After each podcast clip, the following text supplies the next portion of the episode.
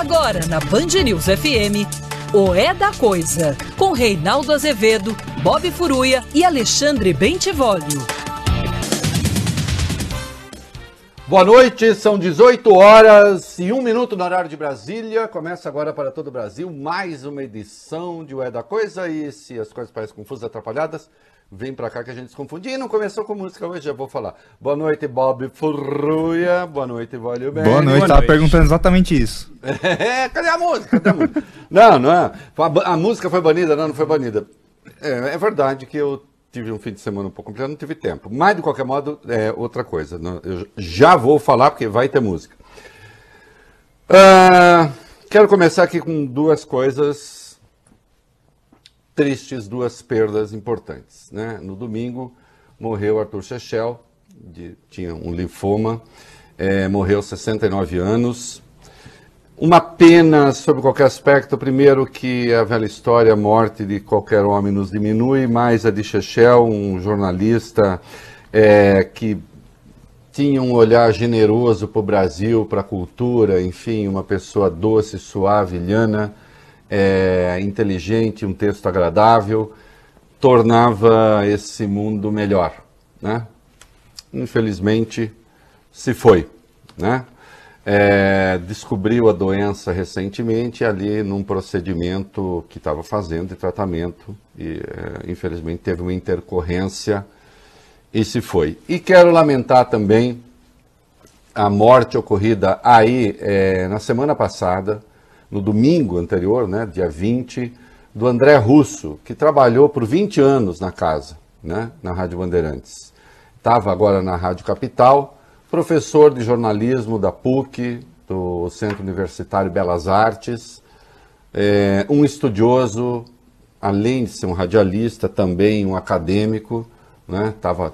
terminando, ultimando aí é, o seu doutorado, era fã do nosso programa, né? Então deixo um abraço para o Alexandre, irmão dele, um beijo para dona Isabel, a mãe, é, 50 anos, infelizmente morreu em decorrência da Covid-19.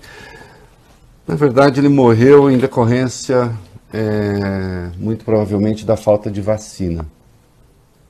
Né? Já tinha vacina para esse mal. A vacina tem a cobertura de 100%, impede mortes? Não. Né? Mas, obviamente, se a gente tivesse um outro padrão de vacinação, as coisas seriam diferentes.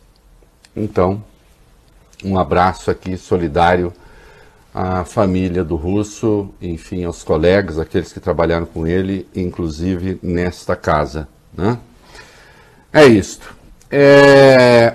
E hoje, e agora tem, vai ter uma música daqui a pouco, hoje se comemora o Dia Internacional do Orgulho LGBTQIA. Né? E este programa saúda o Dia do Orgulho LGBTQIA. Lamenta que o país ainda tenha tantos casos de assassinatos, de mortes de pessoas em razão né, é, da sua condição sexual, em razão da sua orientação sexual, em, em razão do gênero com o, o qual as pessoas se identificam. Né? É, nós vivemos um momento particularmente ruim nesse sentido. Né? Ah, as verbas do Ministério da, da, da, Mulher, dos Direitos Humanos, aquele da Damares, que também deveria cuidar desse assunto, simplesmente foram reduzidas a quase nada no combate à homofobia. Lembrando e saudando aqui a decisão do Supremo, né, do ministro Celso de Mello, endossada pela quase totalidade dos ministros, que estendeu os crimes que punem racismo à homofobia, né? numa ação direta de inconstitucionalidade por omissão, isto é, ADO. Como o Congresso não cumpriu a sua tarefa, que é votar punição à homofobia, então se estendeu as punições aos crimes de racismo também para a homofobia. E está certo. Né?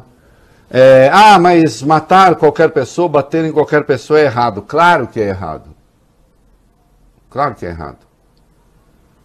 Agora, é preciso que se reconheça que algumas pessoas apanham e morrem apenas porque são gays, porque são lésbicas, porque são trans.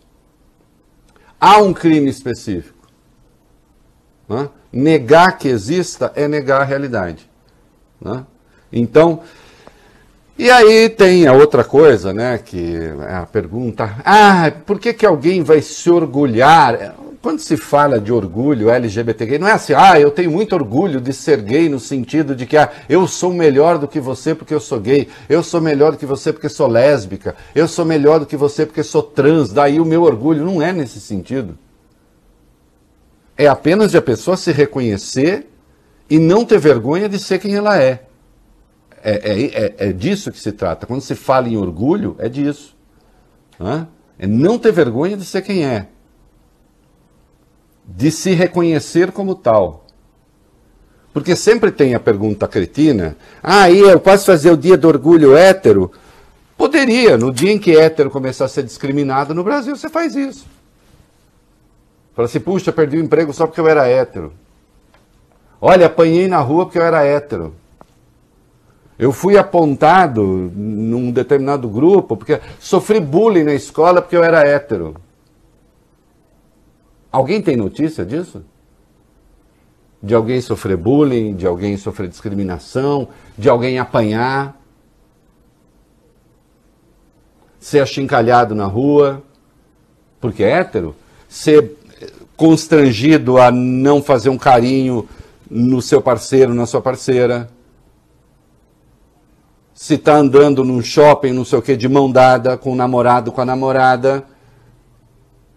Aí assim, nossa, não posso andar com a minha namorada de mãos dadas na Paulista, que logo vem alguém me ameaçar. Já aconteceu isso com algum hétero? Alguém tem notícia disso?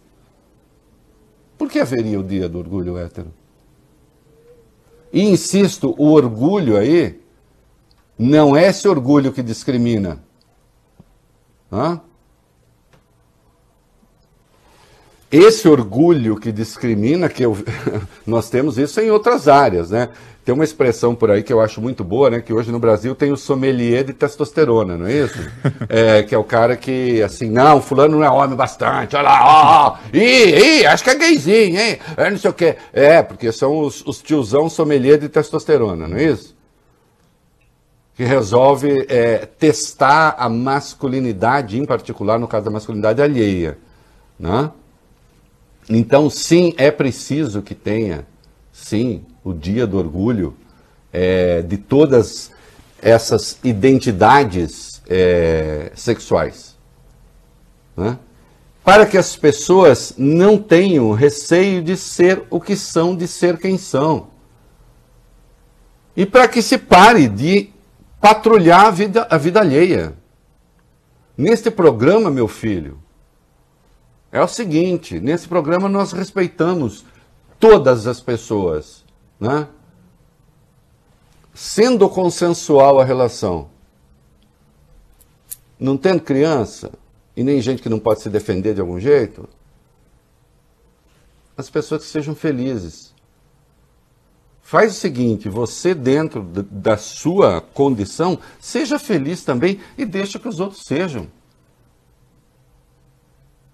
Hã?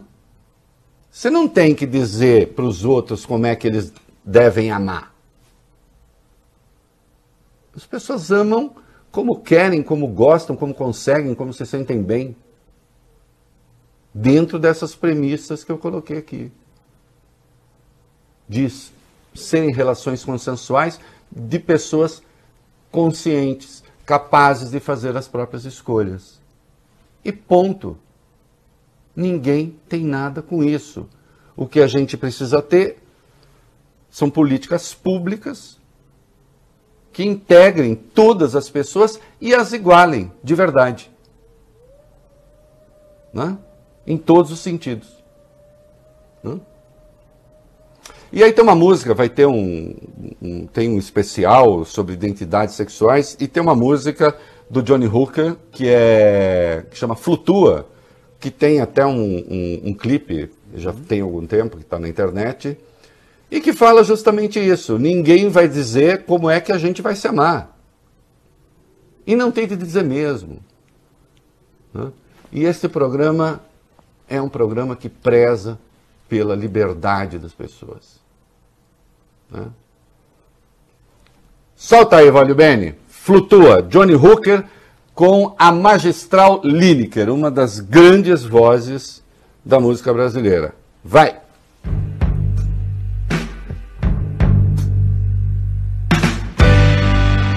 O que vão dizer de nós? Seus pais, Deus e coisas tais. Quando virem rumores do nosso amor. Eu já cansei de me esconder entre olhares sussurros com você. Somos dois homens e nada mais. Eles não vão vencer, baby, nada de ser em vão. Antes dessa noite acabar, dance comigo a nossa canção.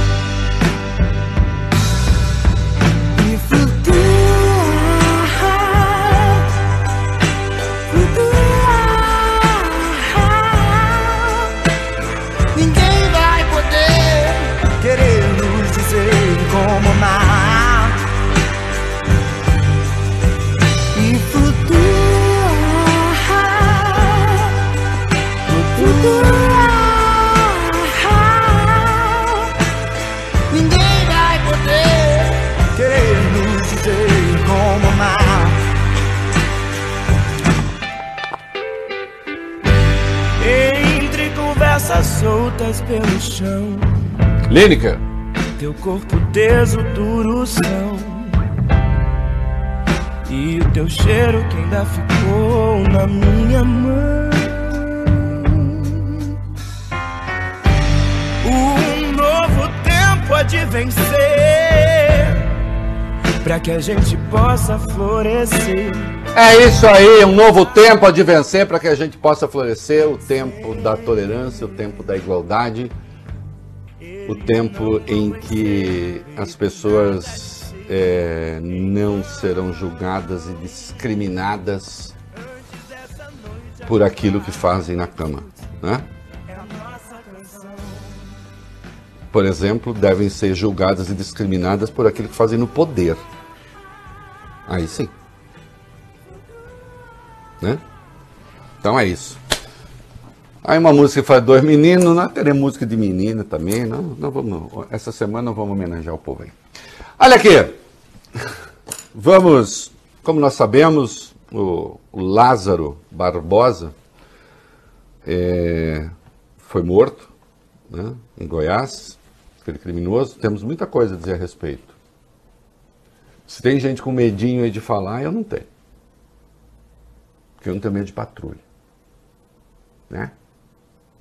Zero. Tenho algumas perguntas a fazer. Hum. Mas eu vou começar com o CPI. Bob Furruria, voglio bene. É, o Ricardo Barros avisa o Planalto, fica na liderança do governo. Mas eu vejo essa notícia de outro jeito, Bob. Como? Eu vou lhe bem. Hoje de manhã até comentei. É o contrário. É, o Ricardo Barros disse que o Bolsonaro continua na presidência. Opa, peraí, de novo? Não é o Bolsonaro que diz que o Ricardo Barros continua na liderança. É o Ricardo Barros que diz que o Bolsonaro continua na presidência. A razão é simples: Ricardo Barros é um medalhão do Centrão. Como medalhão do Centrão, ele comanda aquela tropa. Ele e Arthur Lira, presidente da Câmara. Ambos do Progressistas, um do Paraná e o de Alagoas. Como eu disse, um é a mão operante, Lira, o outro é um pouco a cabeça pensante. E quem sabe o homem que cuida, digamos assim, do caixa. Se a gente juntar os parlamentares de oposição mais os do Centrão, fica faltando aí uma meia dúzia para avançar um processo de impeachment contra Bolsonaro, que de qualquer modo depende de um ato monocrático do Arthur Lira. Mas se a coisa azeda, e pode azedar, não o Bolsonaro pode cair fora e não será ele a comprar briga com o Centrão. Ponto final. Ah, Reinaldo, você quer dizer que o Bolsonaro é um refém do Centrão? Não, quer dizer que ele é sócio do Centrão. Eles estão numa parceria. Pelo menos enquanto durar o governo. Se o Centrão ali adiante pode desembarcar, isso é outra coisa. Hã? Então, por que é que, diante da evidência de que algo de muito ruim aconteceu com a Covaxin, e nós temos outras aqui, que passam pelo Ricardo Barros, não obstante o Ricardo Barros fica? Porque ele é o garantidor da permanência do Bolsonaro no poder, é um dos garantidores. Hum? É uma relação de interesse mútuo. E aí é muito curiosa, é, meninos, a forma como o Ricardo Barros falou de si mesmo. Eu gostei, vale bem, porque ele falou de si mesmo como se ele fosse um jurista, um penalista, um criminalista. Ele disse: olha, é, atenção, digamos que alguém acuse o Vólio Bene de uma coisa muito feia. O Vólio Bene se defende assim. Fica evidente que não há dados concretos, hum. ou mesmo acusações objetivas, inclusive pelas entrevistas dadas no fim de semana pelos próprios irmãos Miranda. Não é que ele está dizendo não fiz, está dizendo não tem prova até agora. é coisa muito diferente. Mais um pouco ele vai dizer assim: até eu estou convencido de que sou inocente. Estou em pleno processo de convencimento da minha inocência. Porque, insisto, uma coisa é a linguagem de advogado. Eu admito que o advogado fale assim. E está certo. Né? Advogado, ele se ele se ocupa da questão do direito, da relação com a justiça. Agora, ele, muito friamente, disse: olha, é, até agora são só suas declarações. Só faltou ele dizer, gente, se parar por aí tá tudo bem. Eu só não quero que avance. Né? Agora, algo de muito errado se passa por lá, né? Há algo de muito podre no reino do Ministério da Saúde. Usei até essa brincadeira hoje de manhã no meu comentário aqui na rádio. Porque aí você vai, de repente você descobre, epa, tinha mais uma, tinha mais uma vacina sendo comprada. Uma vacina, eu nem tinha ouvido falar, para a verdade. Para a gente ver como essa gente está sempre à frente de nós. A Convidecia, já ouviram falar? Hum, é. Não, prazer. Eu não tinha ouvido falar, até ontem. Convidecia. O governo já tinha feito um, um contrato ali de pré-compra de 60 milhões de doses. Do laboratório Cancino. Cancino? Cancino. Uhum. É, Cancino. Isso. O laboratório chinês. 60 milhões de doses a 17 dólares a dose. Você é mais caro. A Covaxin com 15 dólares já é 50% mais caro que a Pfizer. Essa aqui é ainda mais cara que a Covaxin. 17 dólares. Mais de 5 bi. Uma operação que tinha o apoio ali de dois patriotas que sabem tudo de vacina. Luciano Hang, da Avan, e o Carlos Wizard, nosso bilionário que gosta de se meter com assuntos de saúde. Né? E que tinha teses sobre vender vacina, etc.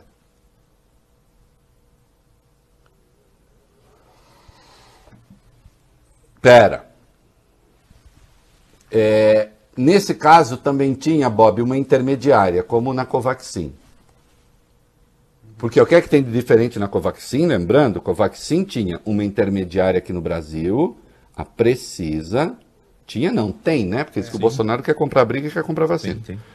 A Precisa e uma intermediária na Índia para receber, que não fica na Índia. A sede fiscal fica em Singapura, num escritóriozinho desse tamanho assim, uma portinhola. Deve ser menor do que meu escritório aqui. Que é um paraíso fiscal. Paraíso fiscal é aquele país em que o dinheiro entra, o dinheiro sai e ninguém se importa muito com o registro. As outras vacinas compra direto laboratório. A Covaxin, intermediária. E esta outra que se descobriu aqui também com intermediária. A Belker Farmacêutica. Uma empresa com sede em Maringá, Paraná. E como o índice de coincidências incríveis, o ICI dessa gente é muito alto, uhum. Maringá é a terra de quem, Bob hum. Furuia? De quem? De quem? Pode Olha responder, Bob Furuia. Ricardo Barros. Do deputado Ricardo Barros. Índice de coincidências incríveis.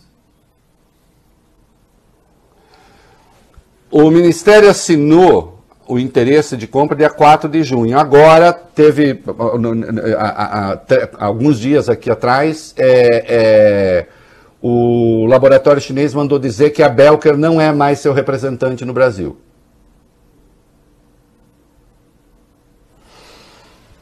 É, aqui, é, esse negócio está cheirando é, escolhambação.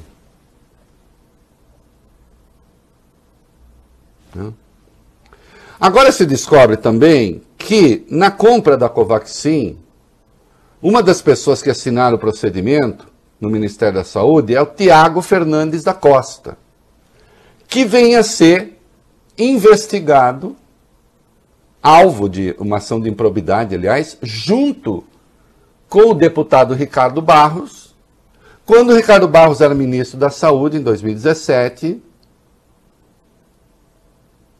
e autorizou o pagamento a uma empresa chamada Global no valor de 20 milhões de reais para a entrega de remédios para doenças raras. Remédios que nunca foram entregues. E quem é a Global? A Global é sócia da Precisa, que é a empresa intermediária da Covaxin. Mas tudo isso, tudo isso é o que se chama índice de coincidências incríveis. Não parta do princípio a partir daí que pode haver alguma coisa de errado, gente. As pessoas não podem ser assim maldosas.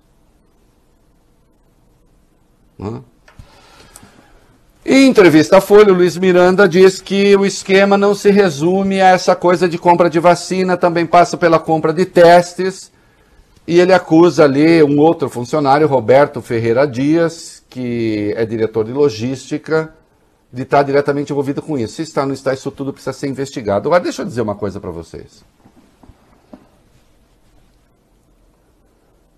O que o Luiz Miranda está dizendo, o que o irmão dele, Luiz Henrique, né?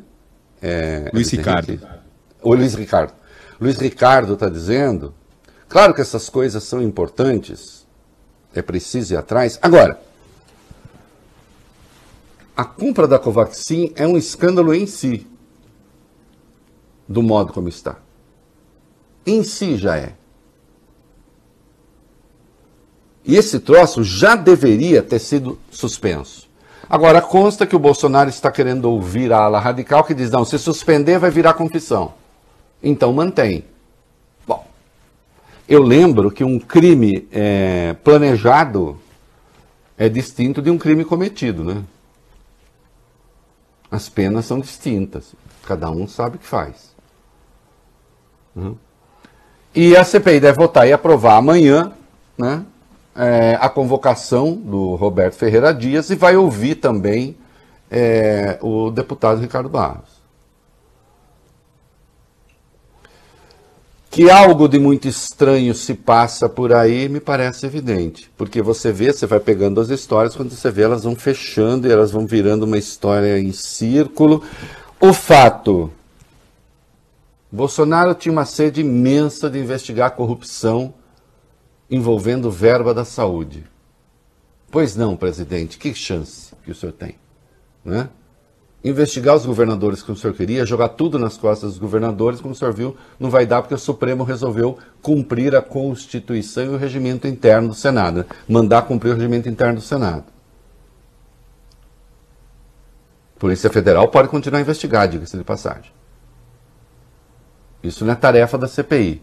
Agora, a tarefa da CPI, sim, é investigar as lambanças do governo federal no enfrentamento da pandemia que tem resultado nesse desastre. E o senhor, não obstante, diz: Ricardo Barros fica. É claro que fica, porque no fim das contas, quem diz que o senhor fica é ele. Esse é o padrão de governança da República. Né? Parabéns àqueles que acreditavam que realmente estavam diante do paladino da moralidade. Hum. E aí, Bob Furuia? Nós temos. Tem uma expressão muito famosa no Brasil de governantes que é eu não sabia. Ah, sim. Eu não sabia, não tenho nada com isso. E no caso do Bolsonaro, considerando como ele trata a imprensa, Vólio Bene, essa outra máxima é verdadeira também. E tenho raiva de quem sabe. Eu não sabia e tenho raiva de quem sabe. Vai. O presidente tentou tirar o corpo fora hoje, Reinaldo, dessas denúncias do caso Covaxin. Falando a apoiadores na frente do Palácio da Alvorada, o presidente disse que ele é um só e que não tem como saber tudo de todos os ministérios. Bolsonaro afirmou o seguinte. Ele, o deputado Luiz Miranda, que apresentou essas informações sobre a compra da vacina. Eu nem sabia como é que estavam as tratativas da Covaxin, porque são 22 ministérios. Só o ministério do Rogério Marinho tem mais de 20 mil obras. O do Tarcísio, não sei, deve ter algumas dezenas, centenas de obras. Não tenho como saber. O da Damares, o da Justiça, o da Educação. Não tenho como saber o que acontece nos ministérios. Eu vou na confiança, em cima de ministro. E nada fizemos de errado.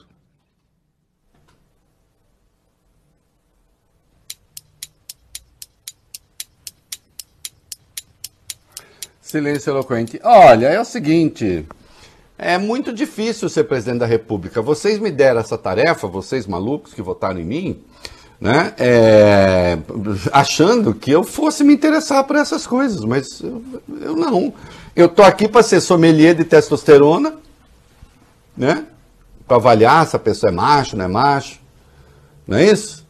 É para fazer piadinhas de duplo sentido né? Para fazer a minha com a mão. É para essas coisas. Andar de motoca. Agora, andar de motoca. Né? Eu vou saber que diabo está acontecendo? Não tem nada com isso. Uai, diante do que o senhor tem aí, troque o líder do governo na Câmara, por exemplo. Mande suspender a compra da Covaxin. Demita a gente no Ministério da Saúde cobre explicações, mas, obviamente, ele está dizendo: não tenho nada, não tenho nada com isso, nem vem falar. Eu não consigo entender sua lógica, minha palavra. Ai, Deus me livre, né? Lembrando uma música linda dessa para eles. Mas é, não tem nada com isso. Agora, o Brasil, às vezes, é, tenho nada com isso, nem vem falar. Eu não consigo entender sua lógica. Minha, Minha palavra, palavra mas é, o Bolsonaro não tem nada com isso, vale bem, não tem nada com isso. Agora, ah, isso aqui, isso aqui, é, é, isso aqui, do, o que vem agora é do balacobaco. O que vem agora é do balacobaco. É espetacular é estupefaciente. Vai.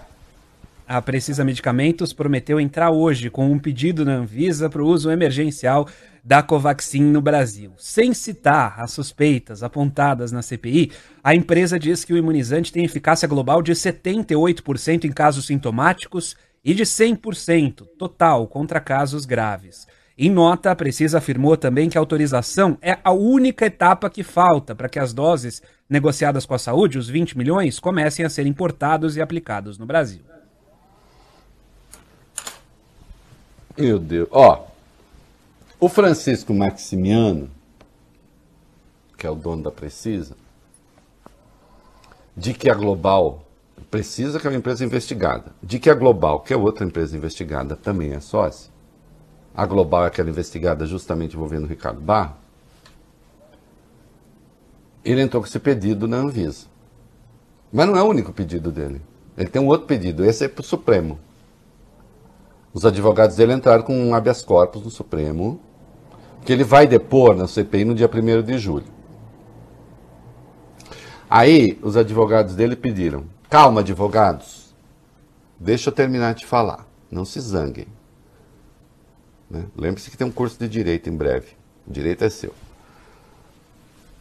Estão pedindo assim: que ele tem o direito de se ausentar da sessão se conveniente o exercício do direito de defesa, quer dizer, se começarem a ofender ele, ele vai embora. Aí vai embora.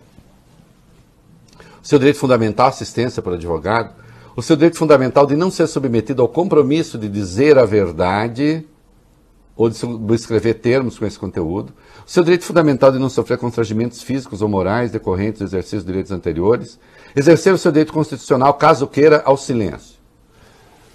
Então, o sujeito que entra com pedido de uso emergencial da vacina na Anvisa entrou também, ao mesmo tempo, com um pedido no Supremo para não ser obrigado a assinar um termo que o, leve a falar a verdade, obriga a falar a verdade.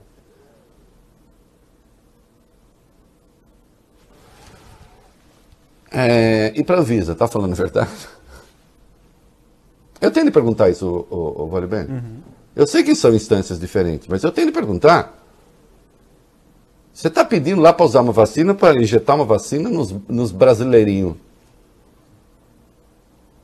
Uma vacina cuja compra está envolvida nessa lambança. Ao mesmo tempo, pediu uso emergencial e recorrer ao Supremo para não ser obrigado a assinar um termo que impõe a falar a verdade, são coisas que talvez só possam acontecer no Brasil.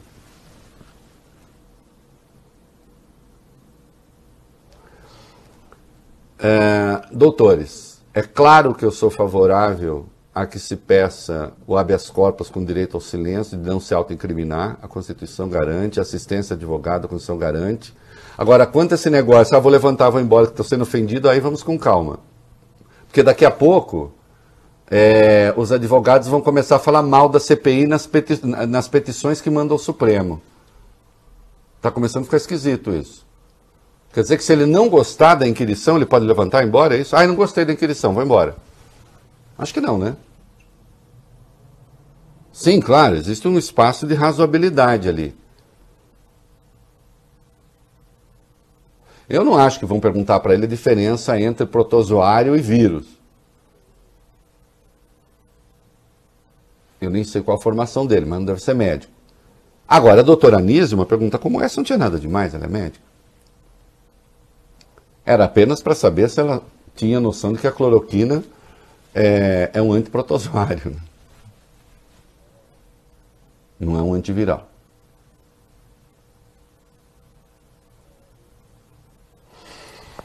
Então vamos com calma esse negócio. Ai, não, eu posso levantar e ir embora. Vamos ver, está com a Rosa Weber o pedido. Agora, que entrar neste momento com pedido de uso emergencial, considerando as circunstâncias, realmente é do balacobaco. Será porque as vacinas estão muito próximas da data de vencimento? E é or now or never?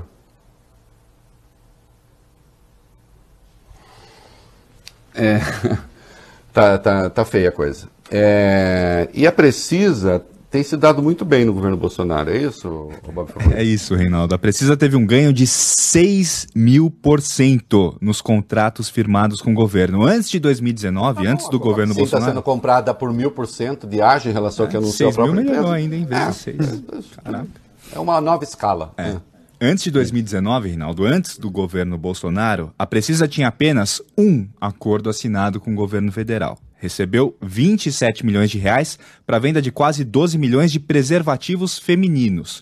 De 2019 para cá, ou seja, no governo Bolsonaro, a companhia fechou ou intermediou negócios, Reinaldo, que somam quase 1 bilhão e 700 milhões de reais, segundo informa o Estadão, o jornal Estado de São Paulo. E no mesmo período, ainda segundo o Estadão, o empresário Francisco Maximiano, o dono da Precisa, ganhou acesso a ministérios, ao BNDES e à Embaixada do Brasil na Índia. A companhia nega qualquer irregularidade e diz que os contratos assinados com o governo atendem às regras de licitação. No BNDES, aliás, ele foi ciceroneado por Flávio Bolsonaro né? É isso? Por Flávio Bolsonaro, uhum. pelo, pelo, pelo 01, né? Pelo senador, filho do presidente da República. É. é. É muito impressionante que uma empresa com esse histórico, né, tenha prestado esse montante de serviços ao governo. Não havia nenhuma outra com a ficha limpa, com a ficha absolutamente limpa, capaz de fazer os mesmos serviços. Né? Tinha de ser uma tão próxima do deputado Ricardo Barros? Hum? Que coisa, que coisa fenomenal. Hum? É, o Rocha Furtado, rapidinho, está querendo investigar as coisas. É, o Ministério Público, junto ao Tribunal de Contas da União, pediu a abertura de uma investigação para apurar suspeitas de superfaturamento na compra dessa vacina. Essa solicitação, como você disse, é assinada pelo subprocurador-geral Lucas Rocha Furtado. Em fevereiro desse ano, ele havia pedido a suspensão imediata do contrato para a compra de 20 milhões de doses da vacina indiana. Ele argumentou na ocasião que o governo federal ignorou requisitos para aquisição do imunizante, como a realização da fase 3 de de testes no Brasil e a necessidade de estudos sobre a eficácia da vacina. Também questionou o valor que foi gasto. E agora reforça a questão do preço, principalmente depois da informação de que o governo pagou esses mil por cento a mais por cada uma das doses. É, e tem dessa questão, né? Porque quando demoraram para comprar a vacina da Pfizer, alegaram que estava na fase 3, a 10 dólares. Então, fase 3, muito cara, 10 dólares. Lembrando que a Pfizer realizou a fase 3 de teste no Brasil. A Covaxin, obviamente não. Rapidinho, e o Vizardi? Chegou hoje ao Brasil, já entregou o passaporte à Polícia Federal, estava nos Estados Unidos, ele vai prestar depoimento à CPI na próxima quarta-feira, Reinaldo. E vai ter assunto, porque além de integrar o gabinete paralelo, o empresário defende a cloroquina e também ele está envolvido na história da Cancino, como você trouxe aqui para gente. Isso, exatamente. Ele apoia essa operação. Os senadores entraram com uma notícia crime, vão entrar uma notícia crime contra o Bolsonaro no Supremo. É, apresentaram os senadores Randolfo Rodrigues, Fabiano Contarato e também Jorge Cajuru. Existia essa possibilidade de eles apresentarem esse documento à Procuradoria-Geral da República, mas eles decidiram ir diretamente ao Supremo, exatamente para evitar a PGR. É, e segundo o senador Randolfo Rodrigues, no momento atual, que se percebe é uma afinidade entre o procurador Augusto. É, não para dizer pouco. Agora, é curioso, né? O Cajuru até outro dia estava costurando ali com o Bolsonaro, depois vazou aquela conversa e não sei o quê, né? O Bolsonaro e seus aliados problemáticos, né, Luiz Miranda? E assim vai, né? E a CPI pedindo prorrogação e encerrando. Vai lá. Isso, Randolfo Rodrigues apresentou um pedido para que os trabalhos da comissão sejam prorrogados por mais 90 dias. Inicialmente, a CPI iria até o dia 7 de agosto. Caso o requerimento seja aprovado, deve ser. Data muda para novembro. Bom, nem poderia deixar né, de ser, porque evidentemente eu diria que a CPI, eu na, na sexta-feira a gente teve um É da Coisa Especial, vocês é, dois não estavam, é, tá? Vocês tinham fugido do quartel. Sim. O tio que está no quartel, o tio que está no quartel, o tio fez mais uma hora e meia de programa, tá? Eu vi. Com uma audiência altíssima, Também. sem vocês, provando que o povo busca beleza, não quero nem saber. Fiz aqui com o Narle e com o Bruno. Né? É, evidentemente, a CPI, eu observei então que a CPI teve uma primeira fase ali, que foi a fase assim, vamos os negacionistas, né? Os negacionistas, os malucos, os delinquentes, morais, intelectuais, etc. E agora nós chegamos, então, Vólio Bene, hum. num trocadilho já clássico, né? A primeira fase, vou deixar para você responder. A primeira fase foi o do negacionismo. E a segunda fase é o do. Negocianismo, né? É isso. Pronto. É isso aí. Vamos comercial. Muito bem, nos quatro minutos mais bem empregados do rádio brasileiro. Que que... Ó, hum. você vê que o homem tá assim, tá. Sabe, o, a gente às vezes fica no avião, o avião não sai, o avião não sai, fica lá parado lá dentro, né? Que é um horror, né? Nossa. Fica lá, parado, no aeroporto, parado. Aí, Vale Bento, começa a dar aquela esperança, o avião começa a taxiar. Uhum. Você fala, eita, agora vai, né? né? Dá ali, vem aquela maquininha, puxa o avião para trás, não sei o quê, ai, puxa o avião para frente, vai indo, né?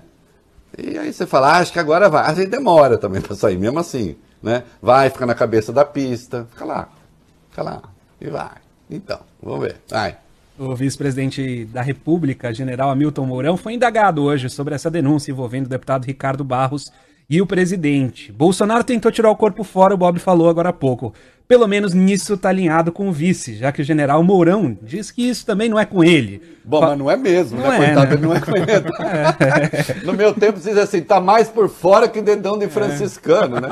Que o freio franciscano é aquela sandália com o dedão de fora. Né? E a época é que tinha também uma sandália franciscana, que foi muito sucesso quando começou essa frase. Vai. É, falando a jornalistas, Mourão, que não participa nem das reuniões ministeriais, afirmou o seguinte: não tem nada a ver comigo, não escolho líder no governo, não tenho nenhum papel nisso aí. Não tenho o que dizer, tem que aguardar o que vai acontecer. Quem decide é o presidente, ele que pesa os prós e os contras, é assunto que não me diz respeito. É, é, coitado, hoje. o que é que diz respeito ao vice, Bob Furruia? Nada, não sei. Nada. Nada, é, nada. Flamengo, talvez. É, o Flamengo. Nada, até o negócio da Amazônia lá que o Bolsonaro deu para ele cuidar, também ninguém comparece às reuniões. É, o ministro do Meio Ambiente não ia também, né? É, entendeu? Nem, nem é, o Ricardo Salles não ia, nem, nem, tá fora. Tá fora. Né? Então é o seguinte, ele está dizendo, olha, gente, caso vocês precisem de mim, viu, Bob? Caso precisem de mim, eu tô livre desse negócio, não tem nada a ver com isso não, tá? Querem, né? Tô aqui. Tô aqui, sou vice, general, quatro estrelas, tô aqui. Agora, tá cheio de milico lá no ministério, né? Tá cheio de milico lá no ministério. É, o Elcio Franco mesmo, que era o segundo do Pazuello, milico, nesse caso da Covaxin, é quem aparece para falar. Até agora, o milico ausente, já defendido pelo Mourão, quem é? Eduardo Pazuello. Cadê Eduardo Pazuello? Circulou a informação que a ex-mulher dele se apresentou para falar CPI. Não dá para saber falar o quê. Ah, ele era muito bruto comigo, ah, ele não, não sei. De repente falar assim, coitado, ele é vítima, nunca se sabe. Né? Agora, que Mourão falando eu, nada com isso. Né? E aqui uma coisa que cedo ou tarde vai acontecer e tende a acontecer, vai lá. A Associação de Vítimas e Familiares de Vítimas da Covid entrou com uma representação criminal na Procuradoria-Geral da República, cobrando a responsabilização do presidente Bolsonaro pela má condução da pandemia aqui no país. O grupo pede que o presidente seja denunciado ao Supremo pelos crimes de prevaricação, infração de medida sanitária preventiva, emprego irregular de verbas públicas, perigo para a vida ou saúde e inutilização de material de salvamento. É, pode ir até o fim, porque é importante. No documento, eles destacam, Reinaldo, entre os pontos negativos de Bolsonaro, a promoção de aglomerações, o estímulo ao tratamento precoce, os ataques contra vacinas e medidas restritivas, e também contra vacinas e medidas restritivas, claro, e também contra a gestão atrapalhada do Ministério da Saúde. Tudo absolutamente verdadeiro, e tudo isso deveria ter sido atribuição da Procuradoria-Geral da República, e uma questão correta do TCU, vale bem para encerrar. A área técnica do tribunal recomendou que o Tribunal de Contas da União, TCU, determine ao Ministério da Defesa e também às Forças Armadas que ofereçam os seus leitos ociosos para atendimento de pacientes civis com a Covid. Esse relatório pede ainda que os militares disponibilizem essas informações sobre os leitos, como a taxa de ocupação, todos esses, todas as informações, todos os dados na internet. Obviamente necessário. É uma questão constitucional. É um absurdo essa reserva. Especialmente se está vazio. Tenha santa paciência, é isso aí. E agora vamos falar do Brasil bárbaro. E do Brasil que não fala coisa com coisa. Ah, já vi que o Reinaldo agora vai defender o Lázaro. Vai catar coquinho. Se você acha isso, vai embora daqui. Agora, eu vou falar sim o que alguns não querem ouvir. Porque quem está comemorando hoje o negócio, além do Bolsonaro, sei o quê, ó, conseguimos. Em sendo verdade o que disse Caiado, quem está comemorando são aqueles que estavam trabalhando com Lázaro, não? Vai lá. Lázaro Barbosa morreu hoje após um confronto com a polícia na cidade de Águas Lindas de Goiás. Saiu agora há pouco essa informação. Os policiais atiraram 125 vezes, está no boletim de ocorrência. As buscas por Lázaro duraram 20 dias, Reinaldo. A prisão foi confirmada por volta das nove e meia da manhã pelo governador de Goiás, Ronaldo Caiado, nas redes sociais. Minutos depois disso, a Polícia Civil informou a morte. Lázaro teria disparado contra os agentes antes de ser alvejado pelos policiais. Pelo menos 270 homens das forças de segurança procuravam pelo criminoso suspeito de matar cruelmente uma família com quatro pessoas em Ceilândia, Distrito Federal.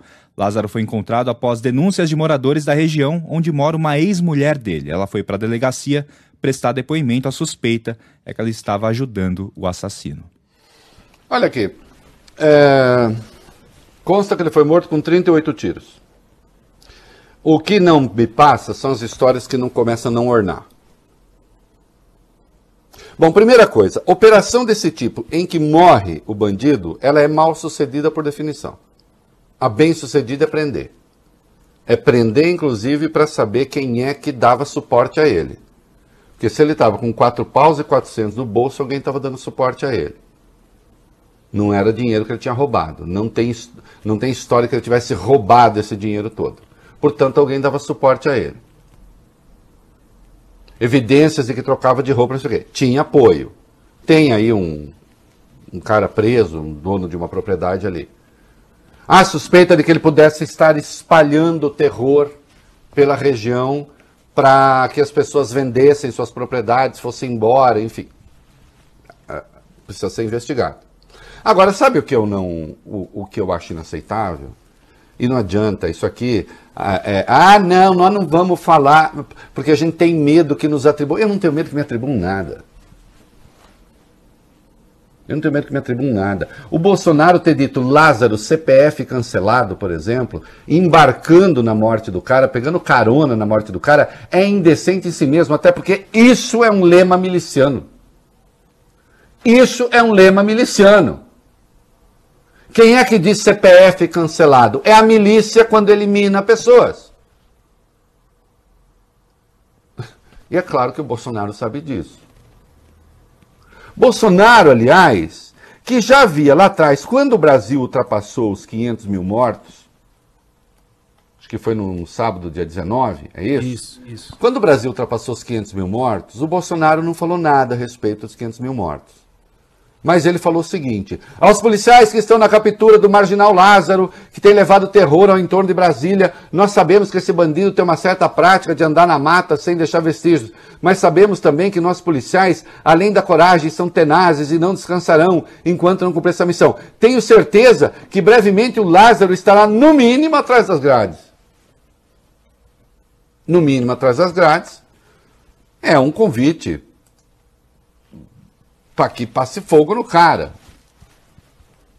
Ah, você está falando que ele foi executado? Não, eu não sei. A única coisa que eu estranho, a única coisa, não, tem um monte de coisa que eu estranho aí, mas atenção. Como é que foram disparados 127 tiros? 125. Falando? Isso. 125 tiros. Durante a ação. Né? Foram, dispara, foram disparados 125 tiros. Ele recebeu 38. Alguma chance dele estar vivo? Desculpe. Não. Aí o governador vai para a televisão, para a televisão, vai para as redes sociais e diz o seguinte: Tá aí, minha gente, como eu disse, era questão de tempo até que a nossa polícia mais preparada do país. Não, não é, governador. Para com isso. Não é. Aí também já é demais. Quais são os critérios? A mais preparada, 270 homens para pegar um homem mais preparado do país. É, não é. Não estou acusando ninguém, mas não é mais preparado. Capturasse o assassino Lázaro Barbosa. Capturasse? Era informação que o, o, o, o Caiado tinha? Que o Lázaro tinha sido capturado? Parabéns para as nossas forças de segurança, vocês são um motivo de orgulho para a nossa gente. Goiás não é Disneylândia de bandido, perfeitamente. Aí tem um vídeo em que o Lázaro, corpo do Lázaro, supostamente vivo, é tirado de uma vanzinha, como se fosse um monte de lixo, e é jogado num carro de corpo de bombeiros. Jogado, solto, desconjuntado, todo e aí sai o carro com um cara que então agora se sabe recebeu 38 tiros e vem a informação de que ele morreu no hospital. Vocês estão brincando? No hospital?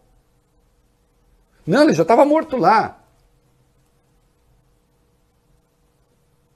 Acontece que se morto lá não pode remover o corpo, tem que deixar lá para perícia. Retirando supostamente vivo, já era a perícia. Aliás, tem sido uma prática recorrente, inclusive no Rio de Janeiro. A polícia chega, arregaça e pega os corpos dos supostamente vivos e leva embora. Como aconteceu com aquele garoto, acho que foi no Morro do Salgueiro, não foi? Que entraram numa casa, mataram o moleque e pegaram o moleque supostamente vivo e tiraram da casa. Uhum. Se você conseguir achar aí, é, o, o, o Vale, vê o nome do, do garoto. Entendeu? Então é óbvio que não está combinando. Aí vem o secretário de segurança, o Rodney Miranda, e diz: ele, Lázaro, foi socorrido com vida. Mas peraí, senhor, se ele estava com vida, a sua polícia trata mesmo bandidos com vida daquele jeito? Como se fosse um, uma montanha de lixo? Pega todo desconjuntado e joga, não põe em maca, não ata, não faz nada. Joga num carro de bombeiro e o carro de bombeiro vai com o, o supostamente vivo saculejando para lá e para cá no caminho. Então, foi socorrido com vida. Mas chegando ao hospital, e eu adoro essa expressão, realmente é do balacobaco, foi a óbito. Minha amiga Mazé, Guatelli, mulher do Mauro Guatelli, minha linda, querida amiga, beijo, do grande artista Mauro Guatelli. Eu comprei uns quadros dele lindos que ele fez em homenagem ao Guimarães Rosa, depois eu mostro. É, ela, ela usa essa expressão meio de brincadeira, assim, entendeu? Ironizando. Falar, ah, foi a óbito. Porque foi a óbito é uma linguagem policial das antigas. Não, ele, das duas, uma. Ou estava vivo e se deu um tratamento obviamente indigno a alguém vivo, ou estava morto e aquilo que se fez é vilipêndio de cadáver. Desculpe, não foi bem sucedida a operação. As informações não batem. Ah, tá com peninha do bandido. Não, eu estou com pena em sendo verdade o que disse o governador, de que ele não era um lobo solitário, aliás, disse em entrevista a gente aqui, uhum. não é um lobo solitário? Muito bem, aqueles com que ele trabalhava estão erguendo as mãos para o céu, porque morto não fala. E depois estava na cara que esse sujeito não sairia vivo dessa. Primeiro que não parecia mesmo ser muito CB, né? Como o povo brinca, sangue bom, né? Uhum. Não parecia. Agora, ele desafiava a turma toda, né? E esse desafio mexe com os brios. E aí a gente viu, bota, bota o cara como um saco de lixo lá dentro. É, acabou!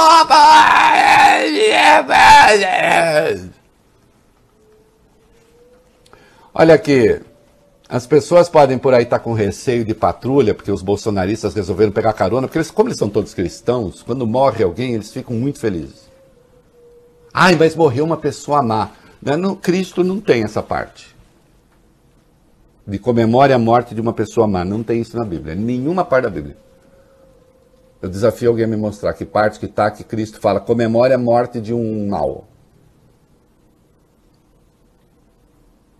Mas eu nem estou entrando no mérito cristão de vocês. O problema é o cheiro, que é, é, o prazer que vocês têm de fazer necropolítica. Aí sim. seja com vítimas de Covid, seja com bandido que morre, mesmo quando a morte, obviamente, impede a investigação. Não foi uma operação bem sucedida.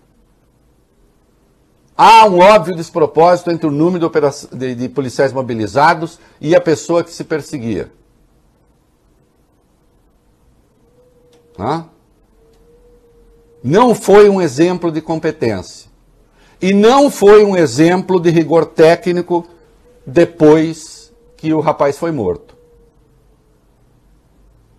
Ou agora você vai falar que com 38 tiros, depois de ter recebido 125 disparos na sua direção, estava vivo ali.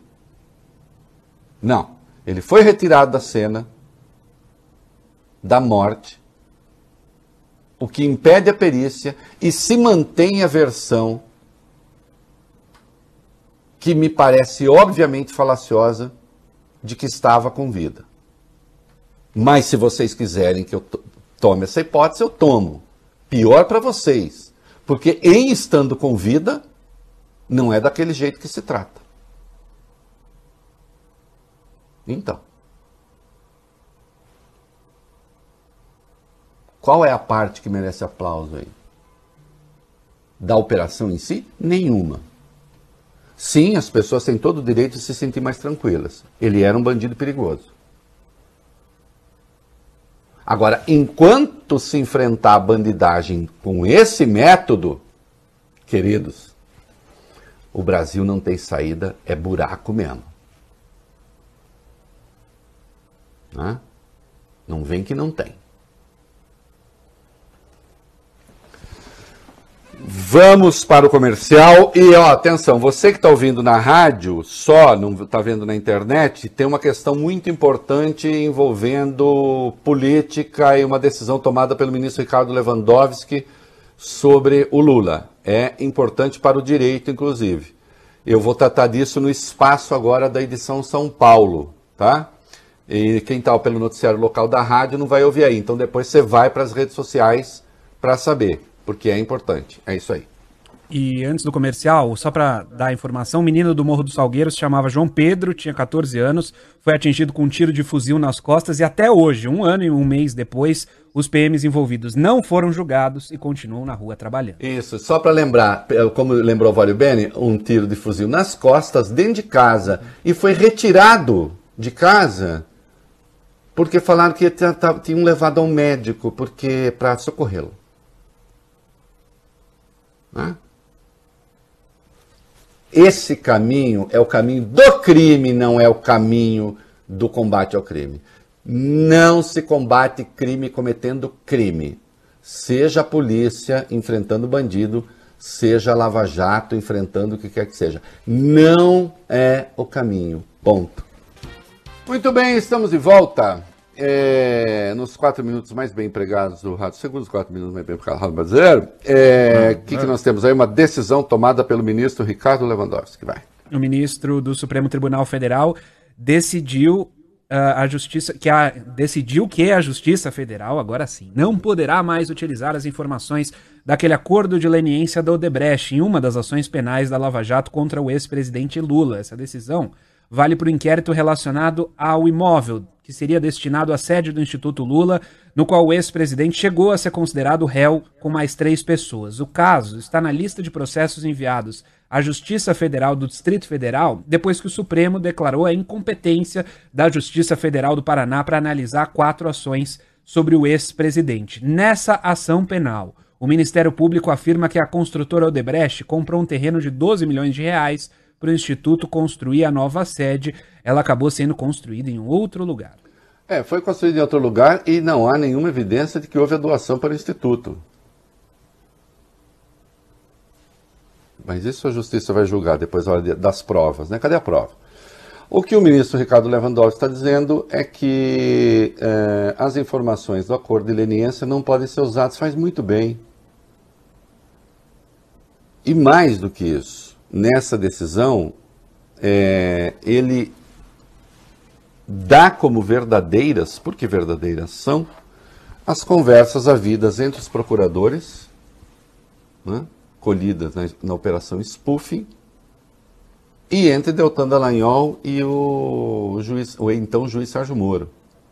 Parte considerável delas reveladas antecipada antes, né, pela Vaza Jato, pelas reportagens do Intercept Brasil com parceiros, inclusive o teu aqui.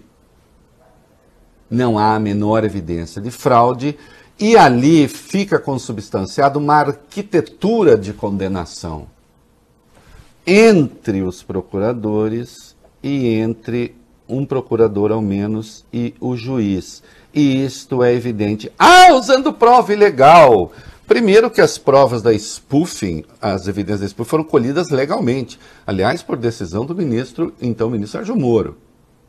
Segundo que é claro que o hackeamento foi ilegal, mas a jurisprudência da corte já é clara que se essas informações, ainda que ilegais, concorrerem para não agravar a situação do réu, do candidato, do, do, do, do acusado, sim, elas podem ser usadas. Você não pode usar uma prova ilegal para condenar alguém, para incriminar alguém. Aí realmente se fere a Constituição. Vale a máxima que eu falei no caso do Lázaro. O Estado não comete crime para combater crime. Aliás, uma questão do Lázaro que uma amiga me mandou agora é importante. Seria interessante ver o rosto desse rapaz. Ele chegou ao hospital com o rosto coberto, o abdômen dele estava razoavelmente descoberto nos vídeos que a gente vê e não há sinal de 38 tiros ali. Onde foram disparados os 38 tiros? E a hora que ele é jogado no carro, alguém fala: fecha, fecha, fecha. É preciso ver direitinho, né? O que foi que aconteceu. Mas volta ao caso da Lava Jato. Não se comete crime para sob o pretexto de combater crime. O Estado não pode combater crime sendo criminoso. Porque isso não faz país desenvolvido. Isso leva o país para o buraco. E a gente está no buraco político, né? É, rapidamente, Exército Pazuello. O Exército enviou à ministra Carmen Lúcia do Supremo as explicações sobre o sigilo de 100 anos colocado no caso Pazuello. E o coronel Marcelo Silva Rodrigues, Reinaldo, de Assuntos Jurídicos, disse que a força apenas seguiu o que prevê a Constituição e a Lei de Acesso à Informação. O Exército ainda sustentou que o procedimento é um assunto interno. Não haveria, portanto, na visão do coronel, interesse público nesse caso. É mesmo? Como é que é? Um general do exército sobe num palanque, faz prega... é, um palanque que o presidente faz pregação golpista, isso não tem interesse público?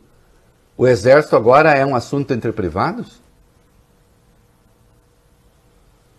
E a lei de acesso à informação, senhor, restringe aquilo que diz respeito à privacidade mesmo, vida privada. Tem alguma coisa da vida privada do general que está envolvido nesse troço? Aí ficou mais estranho ainda, né? É isso aí. Molecada, não deu tempo de combinar, mas tá tudo perto. Aí vocês acham, nós vamos falar do, do negócio do voto impresso, tá? uhum. tá? Então, essa Beleza, coisa é muito aqui. importante do voto impresso, que essa altura vocês já acharam que já. vocês são rápidos. Pronto. Uhum. Presidentes de 11 partidos políticos se reuniram por videoconferência no último sábado contra a proposta de mudança para o voto impresso. Participaram dirigentes do PSDB, do MDB, do PP, do DEM, do Solidariedade, do PL, do PSL, do Cidadania, do Republicanos, do PSD e do Avante. Nessa reunião, afirmaram ter confiança no atual sistema de votação e apuração. A ideia agora é aumentar a base de apoio, o número de legendas que apoiam essa proposta. É inacreditável que a essa altura se esteja pensando nisso, até porque nem recursos há, sem contar que você tem gente querendo, sem ter nenhum motivo, botar em dúvida o processo eleitoral. Eu lamento profundamente que o PDT não esteja nessa. Acho um erro, acho que, assim, eu, eu, compreendo que o Ciro esteja buscando ali o seu espaço, esteja buscando conquistar os conservadores e tal. É a lógica do processo. É, insisto, o jogo dele pode ter lógica. Agora, quando entra nesse caso evidentemente se coloca em dúvida a própria instituição das eleições. Aí realmente fica difícil, né? sabendo que o objetivo da extrema-direita é tumultuar o processo eleitoral. né? Eu quero lembrar o PDT que é, a extrema-direita tumultua com urna eletrônica ou sem urna eletrônica. Tumultuou nos Estados Unidos, Bob Furuia, sem urna eletrônica. Uhum. Tumultua aqui com urna eletrônica. Tumultua no Peru sem urna eletrônica. E assim vai. O negócio é não reconhecer o resultado das eleições. e ainda tem um rescaldo de pesquisa do IPEC isso, Novo Ibope apontam que essa pesquisa aponta que um terço dos eleitores de Jair Bolsonaro está arrependido e não vai mais votar nele de jeito nenhum. Entre aqueles que disseram ter apoiado o presidente em 2018, 44% afirmam que com certeza voltariam a escolhê-lo, 18% admitem a possibilidade e 34% dizem que isso está fora de cogitação. É, e um em cada quatro, aí com certeza votará em Lula, e 13% imita a possibilidade de. Bom, isso explicaria essa migração. Não é de hoje que se fala que há um percentual de eleitorado que transita entre um e outro, não há nenhuma novidade. E, e no caso do Jairinho, Vale o Bene fez a coisa certa, né? Hum. Sim, fez é o 20, a coisa 20, certa, 20, a cassação, 20. eu vou chegar lá no texto, mas por sete votos a zero, o Conselho de Ética da Câmara fez o que todo mundo esperava, decidiu pela cassação do mandato do vereador Jairinho. Jairo Souza Santos Júnior foi preso acusado de matar o enteado. Vocês lembram o menino Henri Borel, de apenas 4 anos. É, aqui a gente nunca se comporta como juiz. Agora, explicações razoáveis para este caso, razoáveis ao menos, que pelo menos permitam a dúvida, até agora não apareceu como sabemos. Né? É isso aí. É, eu não sei porque meu WhatsApp não está falando com vocês aí, não sei se é problema da minha rede, o que, que é, se o WhatsApp está fora do ar, mas eu queria dois minutos e meio no fim, agora então um vale bem para me dizer. Hã? Um e meio. Um e meio. 21 meninos. ONU, Brasil, racismo. Ai. A ONU divulgou hoje um relatório sobre racismo e a polícia no mundo. O texto traz sete exemplos e dois deles são brasileiros, Reinaldo. O caso número um é o da morte de George Floyd nos Estados Unidos, segurança negro que foi sufocado pelo ex-policial Derek Chauvin. Aqui no país, os exemplos citados foram do menino João Pedro, sobre o qual a gente falou agora há pouco, e de Luana Barbosa. Luana morreu em abril de 2016 em Ribeirão Preto, interior de São Paulo. Ela foi espancada durante uma abordagem policial. Não aceitou ser revistada por policiais homens e apanhou por causa disso. Cinco anos depois, e o caso ainda não foi julgado. É. Poderíamos colocar aí todas as crianças mortas por balas perdidas, que são negras, né? É, os mortos nas operações do CORE no Rio de Janeiro, que são negros, os mortos aqui, na, no caso da, da, da favela em São Paulo, é, numa perseguição, Paraisópolis, que são negros, e assim vai. Né? E tem gente que acha que, ah, não, não, não tem esse componente. Tem, né? Tem. Como eu vi outro dia uma pessoa falar assim com aquela inocência estúpida. Não, sabe o que, é que essas coisas acontecem nesses lugares e infelizmente os negros morrem, moram nos piores lugares. Ah, entendi. Então não é, então não tem racismo, não. Né?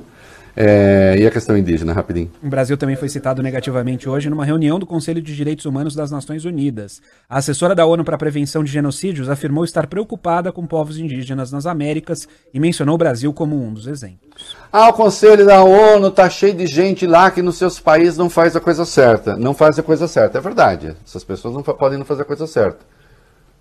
A questão é se nós estamos fazendo a coisa certa. É isso aí. É, e eu separei aqui é, uma música é, da Ana Vitória, né? Que é, tem um nome único, mas é Ana Vitória, que pode ser para amor de menino, que pode ser para amor de menina, que pode ser para amor de todo tipo, né? Mas as meninas, no geral, gostam muito, o Vale Bene. Então nós vamos agora de Cor de Marte. É isso aí. Até amanhã. Tchau. Me fita que eu gosto de enxergar por dentro do teu olho é tão bonito de lá. Tem cor de Marte e teletransporte pra galáxia que mora em você. Me passeia que eu gosto de arrepiar. Sob suas digitais é impossível. É feito sorte, me abraça forte, tateia todo meu caminho. Me prova, me enxerga, me sinta, me cheire, se deixa em mim.